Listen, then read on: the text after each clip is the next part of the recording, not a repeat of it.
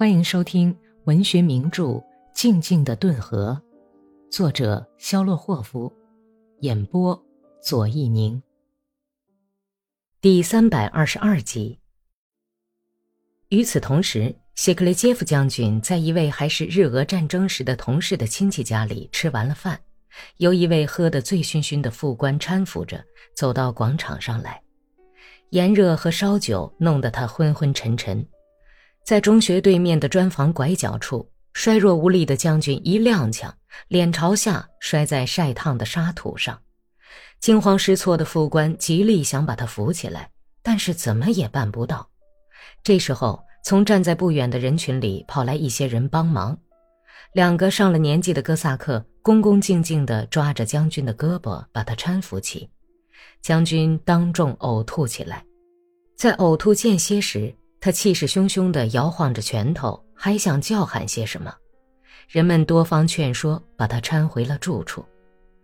站在不远的哥萨克们目送了他半天，小声地议论着：“哎，这个宝贝儿已经疲惫不堪了，他的行为可太不检点了，白是个将军了。”老酒这玩意儿可不管你官位有多高，功劳有多大，哎，不能把摆到桌上的酒都灌下去吗？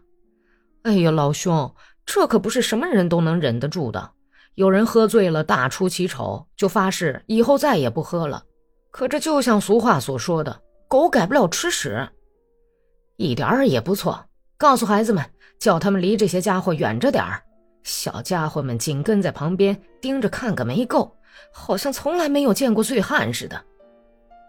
镇上的钟声一直响到天黑，镇上的人也一直喝到天黑。晚上，在军官俱乐部里，叛军司令部为胜利会师举行庆祝宴会。身材高大匀称的谢克列杰夫出生在克拉斯诺库特斯克镇的一个村子里，是个地道的哥萨克。他酷爱好马，是个超等骑手，勇猛的骑兵将军。但是却不是个演说家，他在宴会上发表的演说尽是酒后狂语，在演说结束时，直言不讳地把顿河上游的哥萨克责备威胁了一顿。参加宴会的格里高利心情紧张、愤怒地注意听谢克列杰夫的讲话。中午的酒还没有醒的将军，手指撑在桌子上，站在那里，杯子里香喷喷的老酒直往外洒。用过分坚定的语调说出了每一句话。不，不是我们应该感谢你们的援助，而是你们应该感谢我们的援助。正是你们应该感谢我们，这一点必须毫不含糊的说清楚。如果没有我们的话，红军早已把你们消灭了。这你们自己是非常清楚的，而我们就是没有你们，也能消灭这些混蛋。我们今天在消灭他们，明天还要消灭他们，直到把俄罗斯全境清除干净为止。这一点，请你们记住。去年秋天，你们放弃了阵地，把布尔什维克放到哥萨克的土地上来。啊！你们想跟他们和平共处，但是事与愿违。于是你们为了保住自己的财产，保住自己的性命，才起来暴动。说穿了，你们是为了保护自己那张皮和公牛的皮。我提起过去的事情，并不是想拿你们的罪行来责备你们。啊！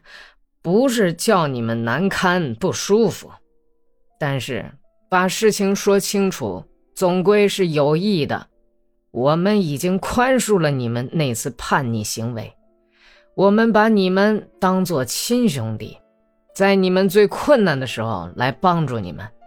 但是你们必须将功折罪，洗雪你们可耻的过去，明白了吗？诸位军官先生们，你们必须建立功勋和为静静的顿河忠诚服役，赎自己的罪，明白了吗？好，为赎罪干一杯。坐在格里高利对面的一个上了些年纪的中校，面带微笑，泛泛地说道。不等在座的人，自己首先喝了一杯。他生着一张英气勃勃的脸，略微有点麻子，流露着嘲讽意味的褐色眼睛。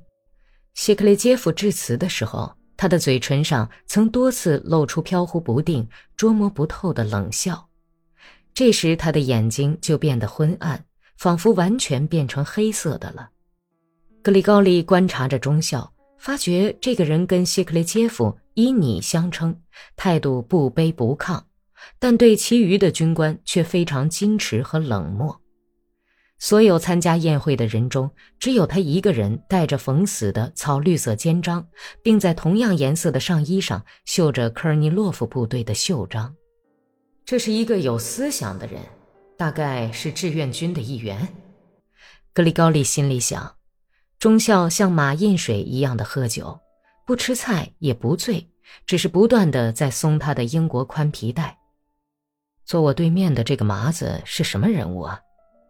格里高利悄悄地问坐在旁边的博加特廖夫。嗯，鬼知道他是什么人物。喝得醉醺醺的博加特廖夫挥了一下手说：“库季诺夫一点也不吝啬酒，桌子上也不知道从哪里弄来了酒精。”谢克列杰夫吃力地结束了演说。解开保护色上衣的扣子，沉重地坐到椅子上。一个蒙古人脸型的青年中尉哈着腰，不知道悄悄地对他耳语了些什么。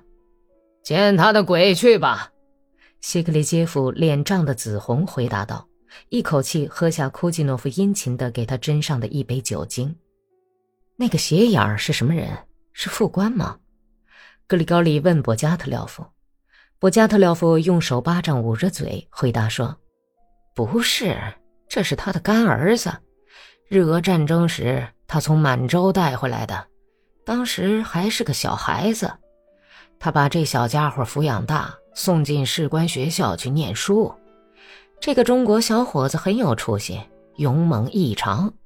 昨天在马克耶夫卡附近，他从红军手里夺下一个钱箱子。”弄到了二百万卢布，你看，他所有的口袋里都塞满一叠一叠的钞票。这个该死的家伙可真走运，简直是得了聚宝盆了。你喝酒吧，老去看他们干什么呀？库季诺夫致答词，但是几乎没有人听他讲话，大家都喝红眼了。谢克列杰夫脱掉上衣，只穿一件内衣，坐在那里。剃得光光的脑袋因为出汗而闪闪发光，那件非常干净的亚麻衬衣把涨红的脸衬托得更红，晒成酱色的脖子显得更紫。不知道库季诺夫小声对他说了些什么，但是谢克雷杰夫连看也没有看他，固执地重复说：“不，不成，对不起啊，这要请你原谅，我们信任你们。”但是也还要走着瞧，你们的叛变，人们是不会很快忘掉的。让那些去年秋天投奔红党的人都好好的记住吧。哼，好吧，我们给你们干，同样也要走着瞧。已经有点醉意的格里高里心怀愤怒的想着，站起身来。他没有戴帽子，走到台阶上，如释重负似的，深深地吸了一口夜晚新鲜的空气。顿河边，青蛙就像下雨前似的吵成一片，水生甲虫忧伤地嗡嗡叫着，几只水鹬在沙角上凄切地互相叫唤。远处的河边草地上，有匹找不到母马的小马驹儿忽高忽低地尖声嘶叫。不幸的境遇逼着我们跟你们攀亲，不然的话，我们连你们的味儿都不愿意闻见。该死的坏蛋，装模作样的，像一格比一个的糖饼。哼，现在就骂骂咧咧，再过一个星期，干脆就会动手掐你的脖子。竟混到了这步田地，处处碰壁。我早就料到会这样，不这样倒怪了。现在的哥萨克们会仔细品品味儿了，已经不习惯在这些老爷面前站得笔直、举手敬礼了。格里高利一面想着，一面走下台阶，摸索着朝篱笆门走去。